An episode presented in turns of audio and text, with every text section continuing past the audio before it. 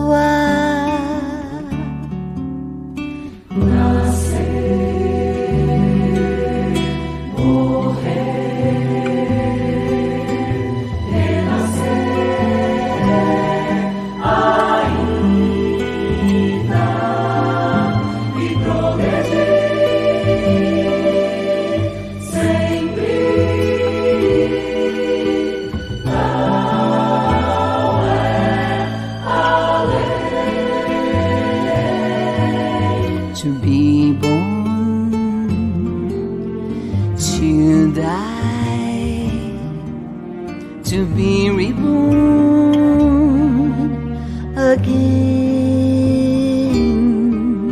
and constantly progress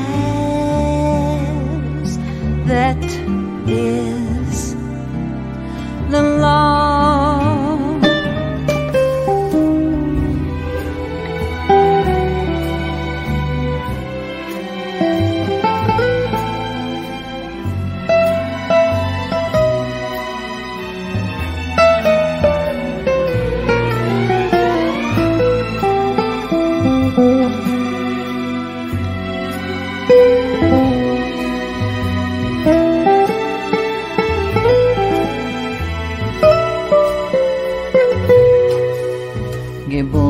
Werten sterben, wiedergeboren werden und unendlich fortschreiten. Das ist das Gesetz.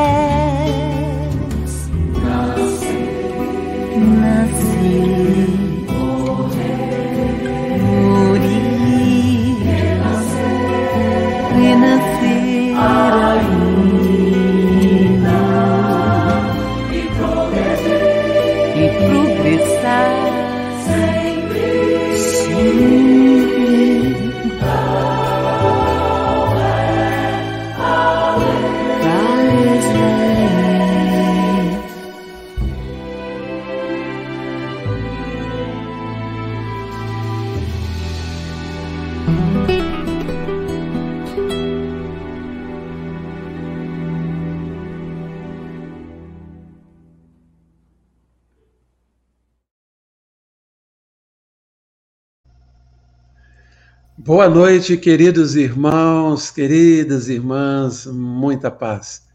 É com imensa alegria que iniciamos mais um Descortinando o Evangelho segundo o Espiritismo, aqui pelas ondas da Rádio Brasil Espírita, essas ondas que vão longe, através de todos os canais de divulgação da Rádio Brasil Espírita.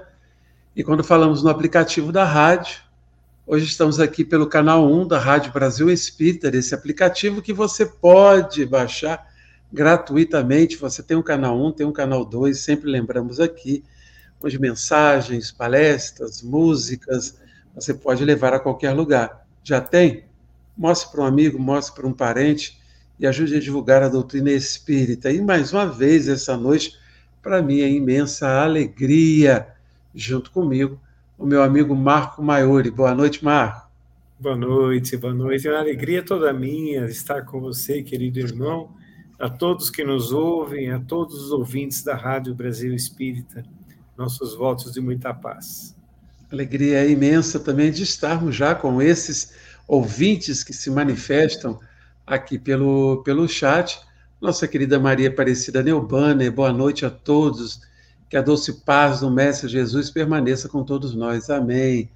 Nossa querida lá do lar de Carla, a flor da vida, boa noite. Lá de Có, no Ceará. Alegria ter você conosco aqui também. Nossa querida Mama Green, que alegria estar conosco. Muita paz. E o nosso querido Alex Anca. Alegria e gratidão por iniciarmos mais um belo estudo. Deus abençoe por mais uma vez, apóstolos, a todos nós estarmos juntos aqui, meu querido Alex, queridos companheiros, ouvintes, para darmos continuidade ao estudo dessa obra belíssima, Evangelho segundo o Espiritismo. Marco, qual a importância? Já falamos aqui, mas é bom lembrar qual é a importância do Evangelho para nossas vidas, meu amigo? Ah, né, o Evangelho é importância fundamental, não é? Para o crescimento de todos nós. É uma verdadeira medicação sossegando as nossas chagas morais. Nossa, um dia haverá de ser uma constituição mundial quando o homem estiver desperto do seu sono. Caramba, é por isso que eu sou seu fã. Depois eu quero anotar essas duas frases para me poder repetir aí quando eu fizer os estudos que eu gostei, achei lindo. Mas é isso mesmo. É, é, o nosso, é o remédio para nossas almas. É Jesus retornando, né, em toda a sua simplicidade, em toda a sua pureza, retornando para todos nós nos seus aspectos éticos e morais, conforme Kardec nos deixou bem claro. Então, para todos nós, estudarmos o Evangelho, estudarmos em casa, estudarmos aqui, fazer as perguntas, os comentários, fiquem todos à vontade, podendo usar não só aqui o, o chat, quem está pelo canal do YouTube, mas você pode fazer a sua pergunta também pelo WhatsApp da Rádio Brasil Espírita. Como sempre fazemos, vamos fazer a nossa prece, que é esse momento que nós unimos os nossos corações, não importa aonde estejamos. É nesse instante que juntos pensamos em Jesus, nosso Mestre, os nossos corações se enchem do sentimento de gratidão, de alegria, de paz, por ele ter vindo estar entre nós e deixado aqui essa mensagem que é o poder de luz para as nossas vidas. Então, gratidão a Jesus e gratidão também a Deus por sua misericórdia com todos nós. Que assim seja. Assim seja. Meu amigo, capítulo 2 do Evangelho. Né? Estamos iniciando hoje. Quem está aí com o Evangelho pode abrir no capítulo 2 e é importante que você tenha o Evangelho em casa para fazer as suas leituras. Você pode comprar numa livraria espírita, você pode encomendar pela internet, você pode até baixá-lo em PDF, quem gosta de ler no, no notebook e tal, você pode baixá-lo em PDF gratuitamente. Você tem o site, por exemplo, da FEB, da Federação Espírita Brasileira, que oferece gratuitamente para que você possa baixar o Evangelho importante que a gente tenha para uma leitura diária e mais do que uma leitura diária, como é a nossa proposta aqui, de estarmos estudando. O capítulo 2 é intitulado Meu Reino Não É Deste Mundo. E nós temos os temas que são abordados. Vamos falar da vida futura, da realeza de Jesus, o ponto de vista e a instrução dos espíritos tratando sobre uma realeza terrestre. Kardec, então, vai buscar, Marco e queridos irmãos e irmãs, no Novo Testamento, uma passagem que está em João 18, 33 e 36 a 37. E narra então João: Pilatos, tendo entrado de novo no palácio e feito vir Jesus à sua presença, perguntou-lhe: És o rei dos judeus? Respondeu-lhe Jesus: Meu reino não é deste mundo. Se o meu reino fosse deste mundo, a minha gente houvera combatido para impedir que eu caísse nas mãos dos judeus, mas o meu reino ainda não é aqui. Disse-lhe então Pilatos: És, pois, rei? Jesus lhe respondeu: Tu o dizes, sou rei. Não nasci não vim a este mundo senão para dar testemunho da verdade. Aquele que pertence à verdade escuta a minha voz. Então, Kardec busca essa passagem belíssima no, no, no Novo Testamento para tratar sobre nesse capítulo, meu reino é deste mundo. Me chama a atenção nessa passagem, Marco, eu queria já começar a dividir deste diálogo com você, porque quando Pilatos faz essa pergunta né, a, a, a Jesus, és o rei dos judeus, porque, porque ele está ali aprisionado, né, ele está ali aprisionado, Pilatos se coloca numa posição de superioridade. Pilatos se apresenta como rei, como, como a, a, autoridade maior naquele, naquele momento, naquele lugar, naquele espaço físico. Roma, né, os romanos controlam aquele, a, aquela região e os judeus são administrativamente também, politicamente, administrativamente também são controlados pelos romanos. Então, é, é uma, uma, uma pergunta até de certo modo irônica. Né? Olha, se você é rei, por que, que você se deixou prender? Por que, que você está nesse, nesse, nessa situação? Então ele pergunta a Jesus se és o rei dos judeus. E Jesus traz uma resposta afirmativa: Meu reino não é deste mundo. Ora, ao dizer que meu reino não é deste mundo, Marco, ele está se colocando também como rei? É de pergunta, né?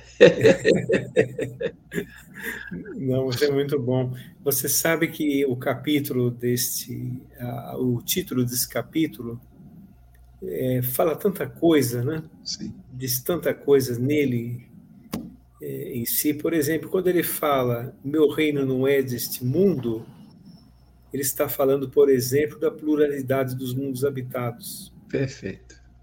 Ele está falando da imortalidade. Ele está falando da hierarquia evolutiva.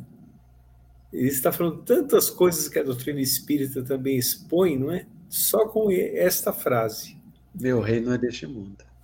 E se não é deste mundo, é de outro mundo, não é? Sim. Não é? Já começa por aí. Eu estava certa vez falando com um amigo meu a respeito desse momento que deve ter sido um momento grandioso, né? Pilatos falando com Jesus, Pilatos, governador da Judéia, e por ele ser governador da Judéia, certamente ele também falava aramaico, não é? Porque Jesus falava em aramaico. É, é algo que a gente não presta muita atenção nisso, né? Mas ele tem que falar aramaico para poder se comunicar ali com aqueles comandados dele, não é? E, ah, Jesus pode afirmar que o reino dele não é desse mundo, ou seja, ele sabe da autoridade moral que ele tem. Ele sabe da, da, da grandeza espiritual. Não é? Mas seu espírito humilde, de coração, não é? é não se intitula rei. Tu dizes que eu sou rei. Tu dizes. Mas é, ao mesmo tempo, ele afirma que o reino dele não é desse mundo, ou seja, o reino dos céus, que é aquele reino que está no coração humano, nas esferas superiores da existência, é, está muito acima das iniquidades humanas. Então, nesse sentido, a autoridade dele supera muito, porque para, o, para quem está aqui na Terra, somente com o olhar daqui da Terra, vai pensar assim: ele fracassou, ele está sendo crucificado, ele foi chicoteado, não é? Ele está sendo arrastado pelas ruas. Então, ele, ele é, fracassou aqui na Terra. Mas ele está muito acima. Conseguiu vencer o mundo justamente porque o reino dele não é aqui. Exatamente por isso ele venceu o mundo porque está muito acima. Mal tinha sandálias, nem onde recostar a cabeça, mas venceu o mundo. E nós estamos ainda procurando vencer a nós próprios. Não conseguimos ainda. E é interessante como o orgulho né, de Pilatos, ao, ao ser governador daquela, daquela região, ele, nessa, na, nesse poder temporal, né, um poder que lhe é garantido até, que lhe era garantido naquela época até pela força do exército romano, ele se coloca numa posição de superioridade com, com Jesus. E é justamente quando ele diz, olha, eu sou o governador aqui, é como se fosse o rei, ele disse, você é da onde? Nesse, nessa condição que você está. Então veja que o orgulho, é o orgulho humano que, que permanece, né, Marco? É. Pilatos é um, é, um, é um exemplo do orgulho humano que veio depois se estabelecendo também em outros reinados na Terra, um período que nós passamos de valorização da nobreza, dos reis, e até mesmo algumas filosofias religiosas é, criam hierarquias, hierarquias que não expressam a, a, a, até o que Kardec fala no, em obras póstumas, que é a questão da hierarquia moral, que é o caso de Jesus. É, nós somos criando, nós somos criando, através da organização social e mesmo religiosa, nós somos criando é, é, espaços de poder e o homem se deixando envolver pelo orgulho, tá, tendo a mesma posição que Pilatos, se sentindo numa, numa condição de superioridade perante Jesus, que para ele estava ali vencido. Você falou muito bem. Jesus venceu o mundo e ele coloca isso para nós. Mas Pilatos acha que ele ali está numa posição de vencido. E é neste momento que ele traz, então, como você mesmo disse, uma série de ensinamentos. Quando ele, ele cita: Meu reino não é deste mundo. E ao citar também a, a, essa passagem, Marco, veja que ele complementa dizendo assim: Se o meu reino fosse desse mundo, a minha gente houvera combatido para impedir que eu caísse nas mãos dos judeus, mas o meu reino ainda não é daqui.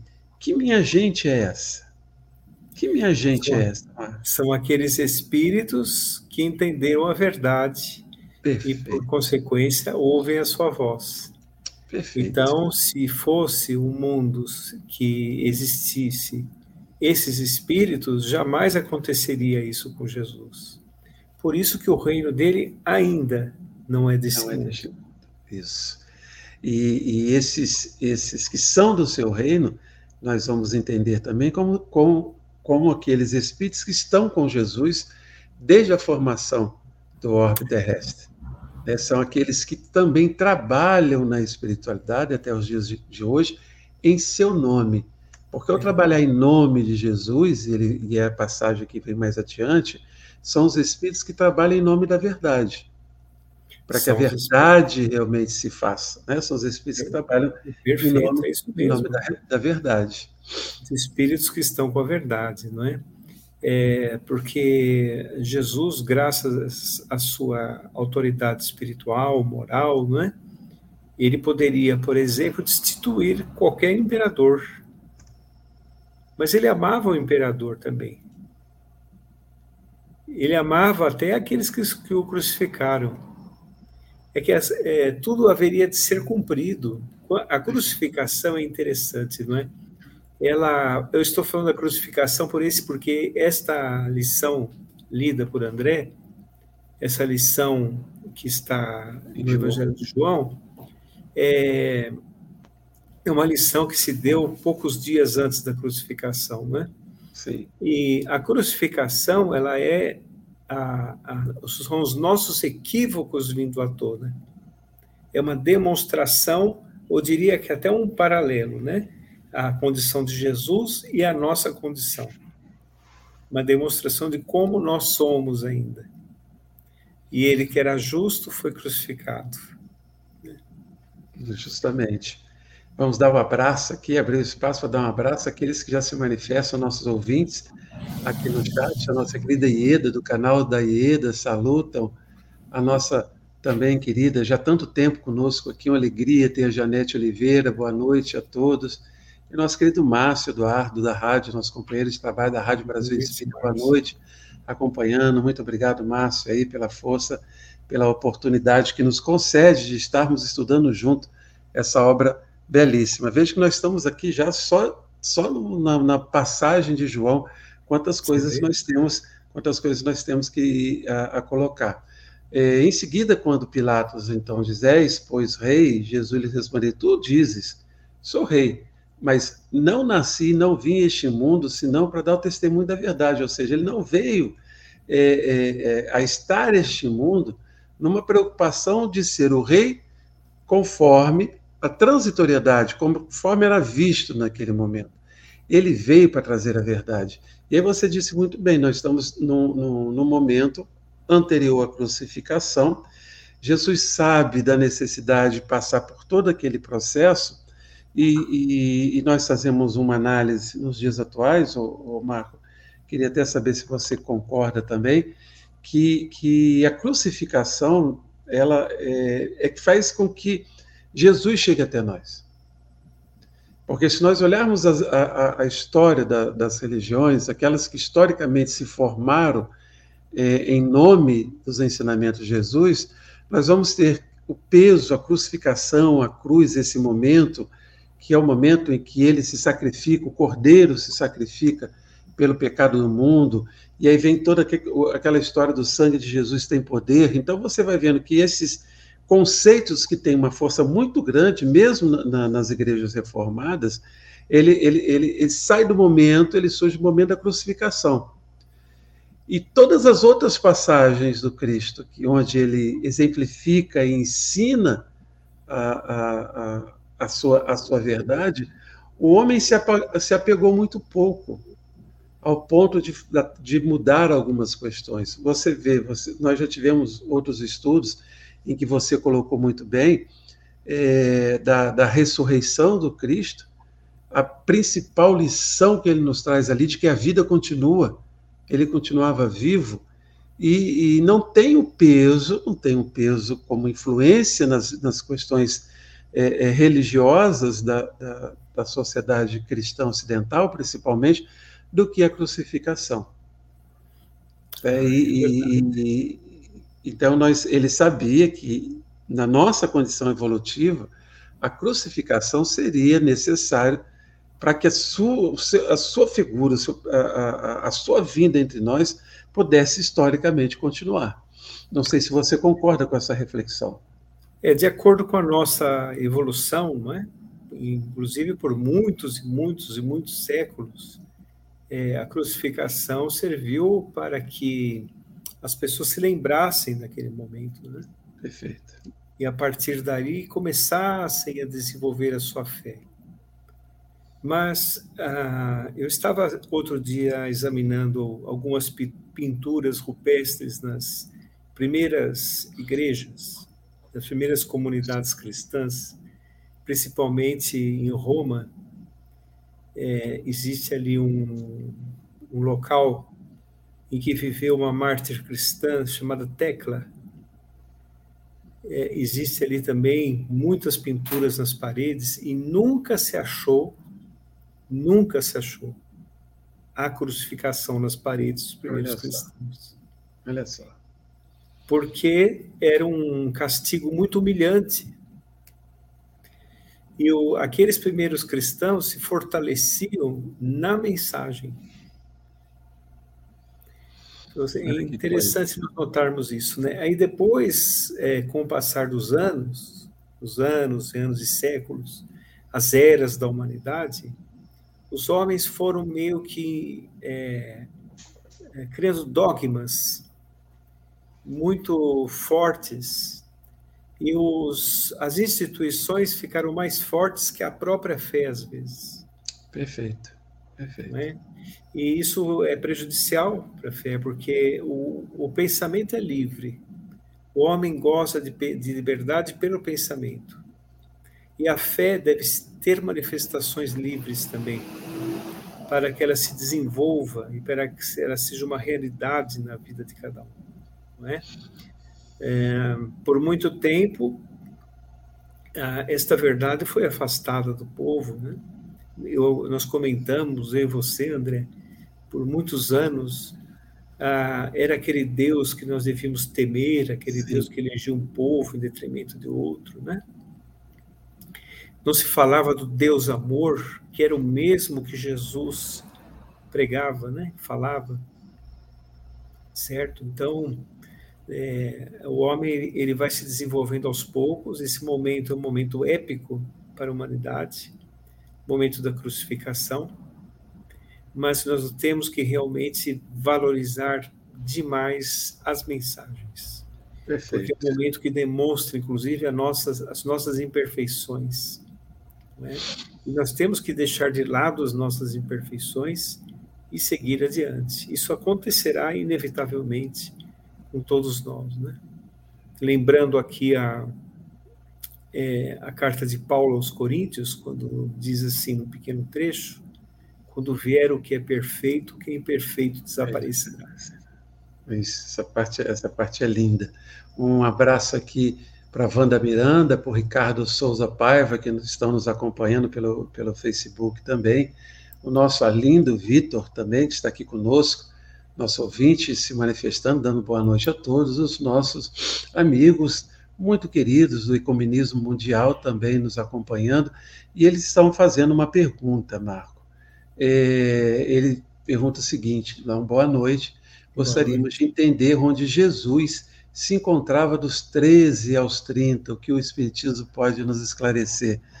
É, é a questão dessa fase da infância né, de, de Jesus, que historicamente mesmo nós temos poucas informações, né, a, o Novo Testamento ele se, se apega mais a, a, a João Batista, né, o momento do batismo do Cristo, depois toda a sua história, os três anos que ele está conosco. Mas o que, que você poderia nos dizer com relação a essa pergunta, Marco? Onde Jesus se encontrava dos 13 aos 30 anos? É, é uma pergunta muito interessante, muito feita também essa pergunta, sabe? Muitas vezes nós escutamos essa pergunta. Nosso abraço a todos os companheiros do Ecomunismo Mundial. É, gostaria de dizer, André, que o Arlindo e a Jeanette Estão lá Sim. na nossa casa espírita aqui em São Paulo. Oh, coisa boa. Um abraço, Arlindo. Que ótimo. Muito bom. Então, uma casa olha, que eu ainda vou conhecer, hein? Vai conhecer. Vou aparecer uma hora de repente aí em São Paulo. Ô, mas não, de repente não. Esse programa é para eu contratar aqui a, a banda, tudo. Que isso, rapaz. Não, não. Desse jeito não. Mas sabe o que acontece é assim. Jesus, quando era mocinho, tem várias passagens, algumas passagens né, dele falando com os doutores da lei, Sim. explicando para aqueles varões de octogenários cultos, né, dando uma verdadeira aula para eles ali, né? E era um momento muito difícil, um momento muito complicado, né? É, alguns historiadores dizem que ele ficou na carpintaria do pai. Sim. Eu certamente, eu sinceramente, não acredito nisso. Que ele simplesmente tenha ficado em silêncio por todo esse momento. Eu vou explicar por quê. É, uma mente vigorosa como a do mestre, não é? é certamente ele continuou seu trabalho junto ao planeta que ele, que ele criou. Ele deve ter trabalhado muito na vida espiritual, em desdobramento ele deve ter é, é, regulado as vibrações da Terra.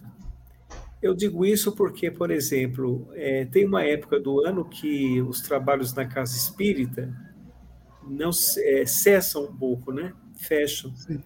Geralmente entre o Natal e o Ano Novo, fazendo uma comparação aqui muito dadas as proporções, né? Mas, por exemplo, o médium continua sendo médium, mesmo com a casa espírita fechada, não é? Ele continua tendo manifestações em si mesmo como médium. Imagine Jesus, que tinha, que era o médium do próprio Criador. Ele não ficaria na carpintaria. Aliás, essa questão da carpintaria também é um pouco mais ampla, não é? é na verdade, José era um tecto, que significa é, como se fosse um pedreiro era um construtor de casas, que naquela época era eram é, cabanas ou casas mais primitivas, mas ele era um construtor. Por isso que originou aquela palavra, palavra arquiteto, o arquiteto, mestre dos construtores, não é? Mas é, ele então ajudava o pai, mas ele não ficava psiquicamente parado somente ali na oficina do pai. Certamente que não. Agora, também tinha a época certa para sua manifestação. A sua grandeza era tão grande, era tão imensa, não era tão imensa, que bastou só três anos para ele fazer uma tarefa que dividiria a história, que modificaria o mundo e que haverá de modificar ainda mais. Só três anos. O que são três anos? Muito pouco, não é? Muito pouco.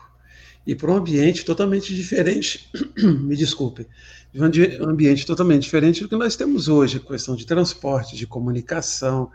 Então você precisa, a, a gente vai entendendo a grandeza de Jesus por permanecer na, na história da humanidade, permanecer de, de, uma forma muito importante até os dias de hoje, sem ter escrito nada.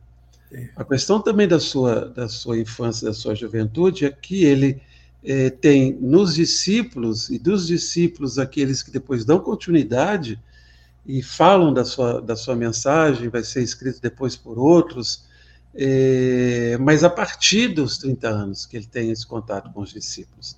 Nós temos alguma coisa da espiritualidade, Humberto de Campos, no Boa Nova, né, narra de um encontro de, de Maria e Isabel, né, que era prima de Maria, é. mãe de, de, João Batista, mas são histórias da, que, que, nos chegam da espiritualidade. E eu, eu concordo com você que, que não, podemos, não, não é possível imaginar a, a um espírito da hierarquia espiritual de Jesus, mesmo nessa passagem da infância para a adolescência, ele apenas em atividades de, de, de, de cunho menos importante para a sua, para sua condição. É lógico que ele esteve com o pai, é lógico que ele esteve com a mãe. A mãe reconhecia nele um espírito né, de, uma, de uma outra, de uma outra é, condição espiritual. A, a mãe entendeu a, a, que ele realmente veio para uma outra tarefa, para uma outra obra mais importante. Isso tudo a gente consegue é, perceber, mas eu também entendo, apesar de nós não, não termos escritos sobre isso, eu entendo como você, de que nesse período, apesar de não termos registros históricos, realmente Jesus não ficou inativo ou em atividades é, só ali no, no, no, com, com a família. Veja quando você diz, nós temos uma narrativa dele no templo, uma vez só, ele no templo discutindo, conversando com, com os anciões, por exemplo, e trazendo ali as, já as suas reflexões, isso também demonstra que ele estava em atuação, né, Marco? Estava em atuação. O que nós não temos é registro, não é isso?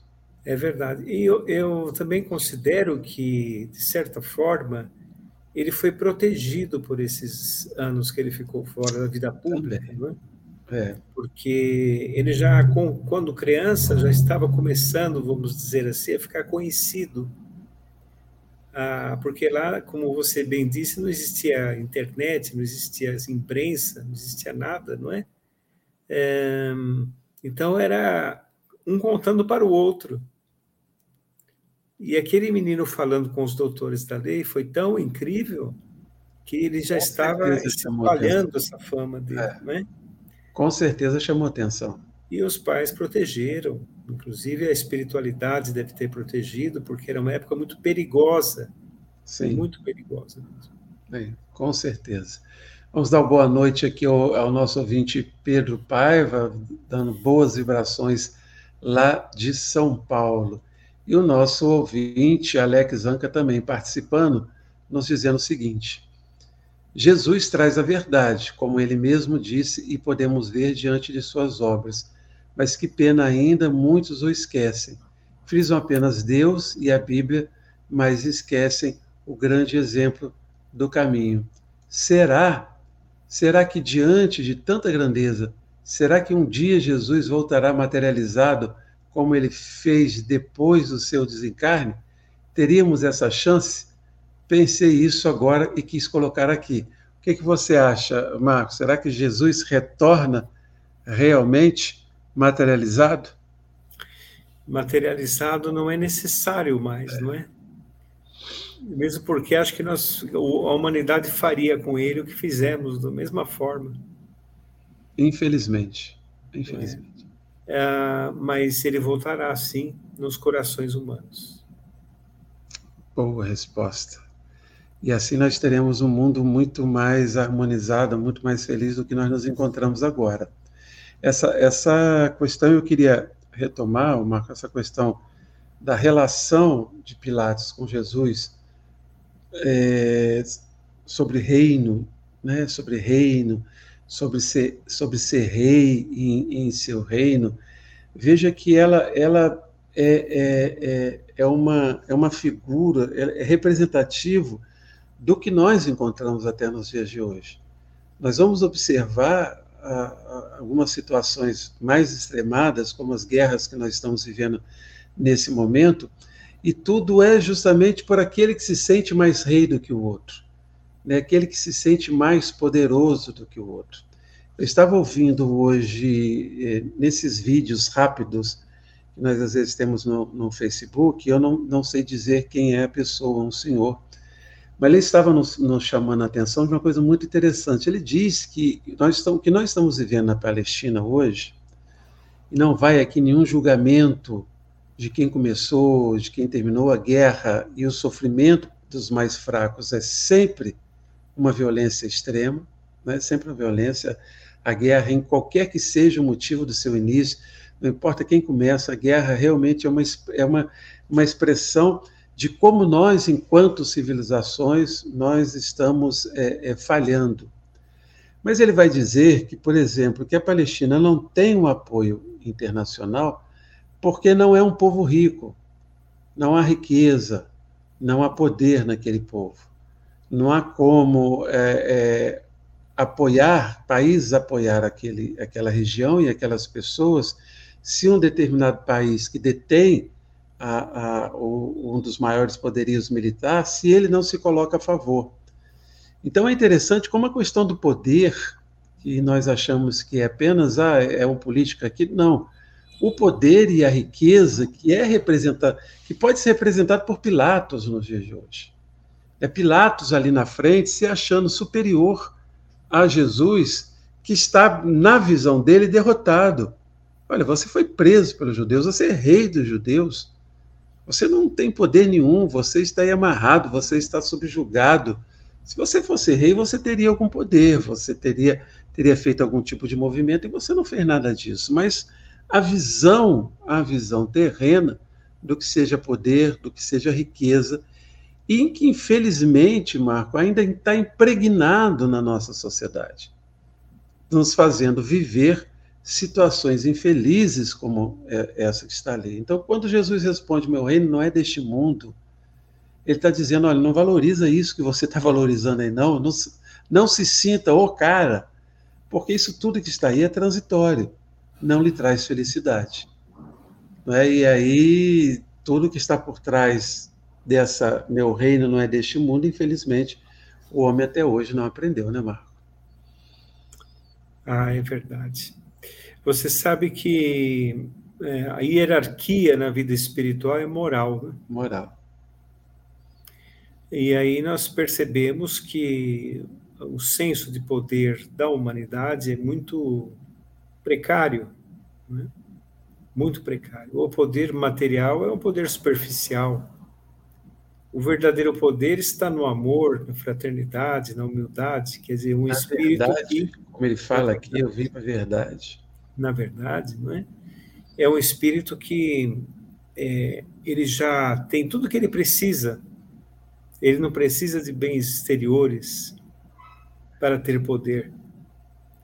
E é interessante, você citou a guerra, não é? A, a primeira vítima da guerra é a verdade. Isso. Pô, ótimo, isso mesmo. Perfeito. É verdade. Não é? E em uma guerra também não há vencedores, todos perdem. As consequências espirituais que eh, futuras, presentes e futuras que terá a, a guerra são terríveis, né? dentro da lei universal de causa e efeito. Perfeito.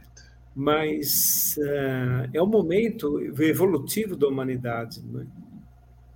Por isso que Jesus venceu o mundo porque ele superou já todos esses conceitos de poder completamente e ele vive o verdadeiro poder, que é o poder do amor. Por que, que o amor é o verdadeiro poder? Isso não é um puritanismo religioso, não. Essa é a verdade, não é? Porque o homem tropeça pelo caminho, tropeça, tropeça, tropeça, ele vai acabar no amor. O amor é a finalidade de todos nós. Mas não aquele amor é, de novela, aquele amor pela vida, aquele amor pelas criaturas, é? pela criação de Deus, amor por Deus também, certo? Onde a pessoa se entrega é, totalmente àquela, a esta verdade, e esta verdade é o reino dos céus. Perfeito, perfeito. Nós temos uma pergunta pelo WhatsApp da Rádio Brasil Espírita, né, é, das é, Sóstines, Sóstines, da Igreja Metodista do Rio de Janeiro. Sóstines, muito obrigado pela sua pergunta, pela sua participação. É, diz o seguinte: Boa noite. Tantas guerras, a Bíblia Sagrada revelando tudo e tudo acontecendo. Será que o Cristo não virá mesmo? Né? É, tudo acontecendo de acordo com as revelações da Bíblia Sagrada. Então, aí, será que Jesus não virá mesmo, tendo a Bíblia já é, antecipado esse momento em que nós estamos é, vivendo, Marco?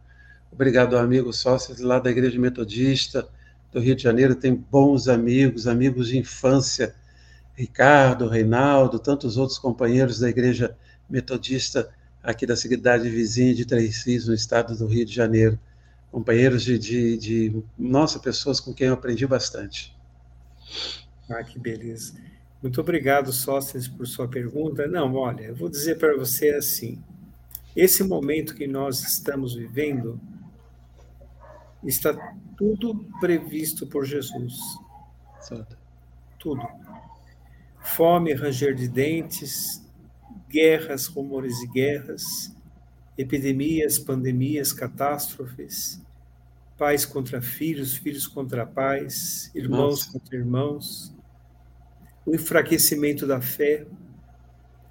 Tudo isso nós estamos vendo, não é? Aí é, nós pensamos assim: isso é o final dos tempos, previsto. Realmente foi previsto. Na doutrina espírita, nós chamamos de final dos tempos como mudança de ciclo planetário.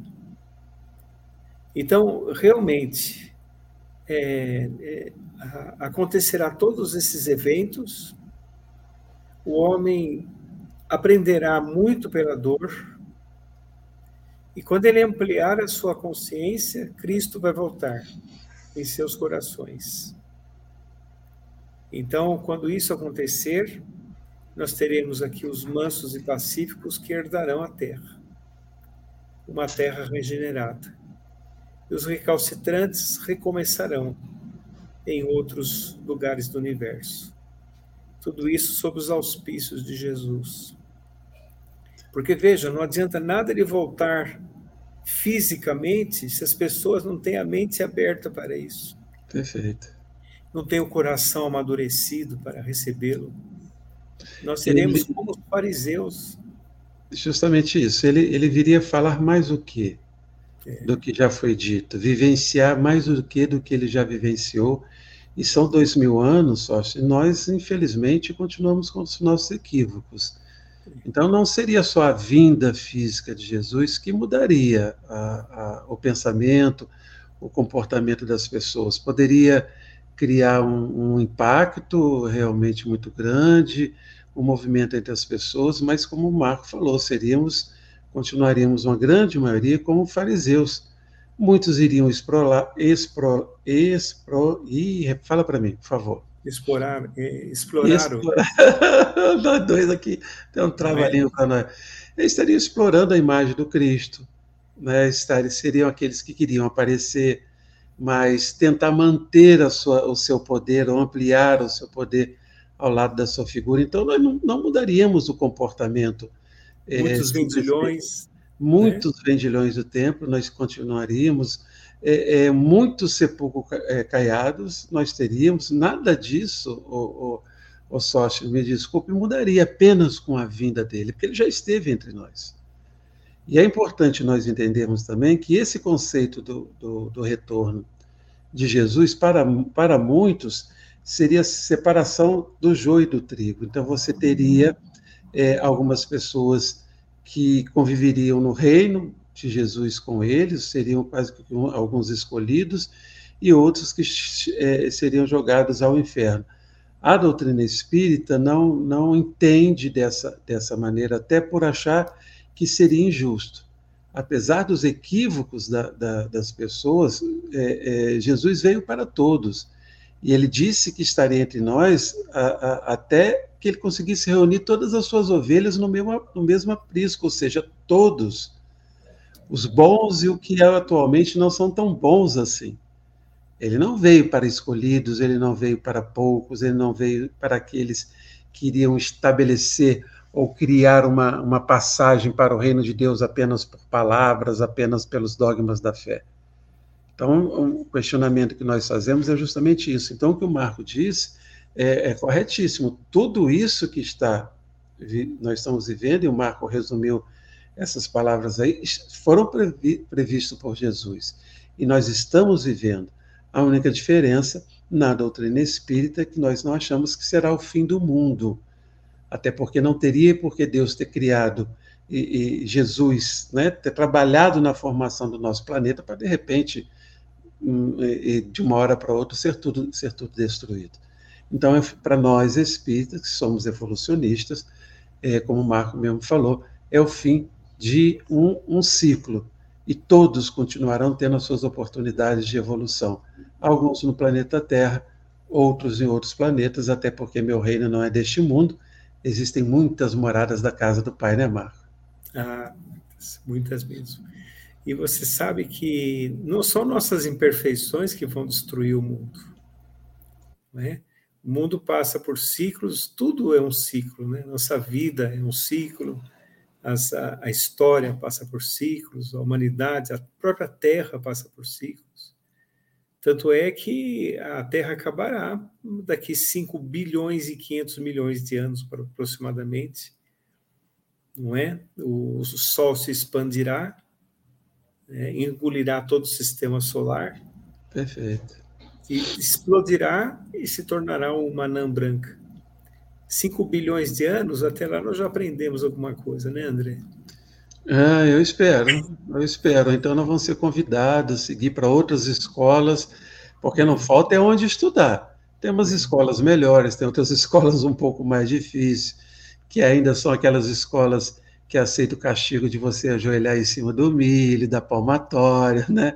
Tem outras es escolas que a educação é né, pelo, pelo, pelo conhecimento, por uma relação, sem castigos. Então, depende de qual escola nós vamos querer estudar. O nosso Alex Zanca também, sempre falo nosso, né, nosso amigo Alex Zanca, se manifestando, dizendo o seguinte: a questão do retorno é o modo como vemos.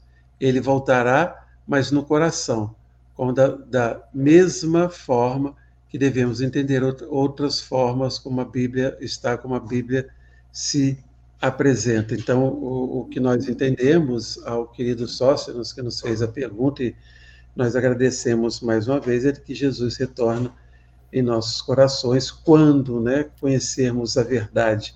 Ele mesmo diz que conhecereis a verdade, a verdade vos libertará. E que ele é o caminho, a verdade e a vida. Ninguém vai ao Pai senão por ele. Então, esses entendimentos todos, nós acreditamos, nós acreditamos que ele é, é, retorna nesse sentido. Nós vamos conquistar também, né, Marco, condição melhor de entendimento dos seus ensinamentos, porque é como se você é, tivesse um mestre e quanto mais você conhece daquele mestre, dos seus ensinamentos, é como se ele estivesse junto de você, mesmo não estando fisicamente. Poderíamos Sim. pensar dessa forma, meu amigo? Oh, mas totalmente. Nós somos alunos repetentes do primário ainda. Coisa feia. E ele já, já, passou, já passou da universidade. Já. É, com certeza. Então, quanto mais nós soubermos dele, mais presente ele vai estar em nossas vidas. É vai estar, vai estar presente nas nossas atitudes, nos nossos pensamentos, da forma de olharmos a vida. Para isso, para isso é preciso estudar. Nós, não sei se o Sóstenes tem tido a oportunidade de acompanhar o programa, mas sempre dizemos aqui aos amigos que o Evangelho segundo o Espiritismo ele não é dos espíritas, ele é de todos que queiram estudar o Evangelho, nos seus aspectos éticos e morais. Então vejam que quando nós, esse primeiro capítulo, né, o que Kardec faz? Ele busca em João uma passagem de Jesus com Pilatos, onde ele traz um ensinamento extremamente importante: o meu reino não é deste mundo. É, e, e, e, ao trazer o meu reino não é deste mundo, como o Marco mesmo nos, nos colocou, ele já está falando sobre as muitas moradas na casa do meu pai, ele vai falar sobre a vida futura, ele vai falar sobre a vida futura, ele fala da sua própria condição espiritual, né? Essa a questão da hierarquia moral que o Marco nos, nos comentou agora, que é, podemos dizer assim, a relação de poder que nós temos na espiritualidade, né? Que é através da hierarquia moral que, é uma condição de conquista de cada espírito. Então, eu não serei eleito governador do nosso lar, por exemplo, né, Marco? O mais bonitinho que eu posso fazer, por melhor campanha que eu venha fazer no plano espiritual, não serei eleito porque não é desta forma. Isso é aqui entre nós, mas é a questão da hierarquia moral. Mas eles, o, elegem, eles ah, elegem quem não faz campanha, né? É, gostei. Justamente, elege quem não faz campanha. Mas, Marco, nós estamos caminhando, temos ainda alguns, alguns minutos para o final. Eu não quis é, adentrar ainda ao texto Vida Futura, que é o item dois estou deixando para a semana que vem, porque aí a gente olha o texto como um todo, né? Se a gente começar agora, a gente é, é, a gente a gente vai interromper. Essa, é fra essa frase final de Jesus aqui é interessante, né? Ele diz que ele veio, senão para dar testemunho da verdade, ele veio viver a verdade. E ele termina dizendo: aquele que pertence à verdade escuta a minha voz que, que significaria hoje escutar a voz de Jesus? Ah, é derrubar as muralhas da própria imperfeição. Quando nós fazemos isso, nos submetemos aos desígnios do Criador, vemos que os ensinos de Jesus são eles que vão nos modificar para nós enxergarmos, é, irmos até o Pai, vamos dizer assim, que significa enxergarmos a verdade. Isso seria como encontrar o reino dos céus em nossos corações. Perfeito. É? Então, a, aqueles que estão com a verdade ouvem minha voz, pela facilidade de entendimento é? da verdade com a verdade maior. Então, eles conseguem é, é, introduzir em seu entendimento realmente tudo aquilo que ele diz. Por isso que Jesus teve a ocasião de dizer assim: graças a meu Pai, estes, essas lições são é, colocadas para o simples, não é? Ou seja, não simples de ignorância ou simples de pobreza, não simples de coração. Perfeito. É? Então, as pessoas simples de coração entenderiam completamente a sua, a sua mensagem. Porque pessoas cultas podem ter uma barreira imensa em seu psiquismo, não conseguir entender nada. Não é? Por isso que o próprio espiritismo não é, não é para intelectuais, é para todos. Não é? Basta a pessoa ter boa vontade em se instruir um pouco, em ouvir, que qualquer pessoa pode entender a doutrina espírita, que é a mensagem consoladora do Cristo. É interessante isso que você é, está nos falando, que o, a gente vê, infelizmente, nós vemos em muitos cristãos hoje muita soberba. E não fala só da, daqueles que, que às vezes se colocam à frente é, é dos púlpitos, dos, dos cultos, mas das próprias pessoas que vão é, entendendo que o Cristo está aqui, que o Cristo não está ali, que esta é, é, é filosofia religiosa é que apresenta a, a, única verdade, que aquela casa é a casa é, é, de Jesus apenas. Jesus, em momento nenhum, estabeleceu nenhuma igreja, nenhum dogma de fé e nós vamos perceber isso que você falou é, é fundamental para que a gente possa até percorrer o, a, os outros capítulos que virão à frente. Jamais nos colocarmos numa condição de soberba. Para o entendimento da, da mensagem do Cristo, é preciso muita humildade. Muita humildade. É preciso estarmos abertos a, a, a novas reflexões, a interpretações, a, a, observar, não, não ficar preso à, à palavra, mas ao sentido que Jesus deu a cada, a cada passagem, não só com o que ele disse, mas com o que ele falou também. Então, isso que você eh, lembrou agora, Marco, é, é fundamental. E tem faltado ao ser humano a humildade, né, para que a gente possa realmente compreender a mensagem do Cristo e aí ouvir a sua voz. É. Né? E aí ouvir a sua voz.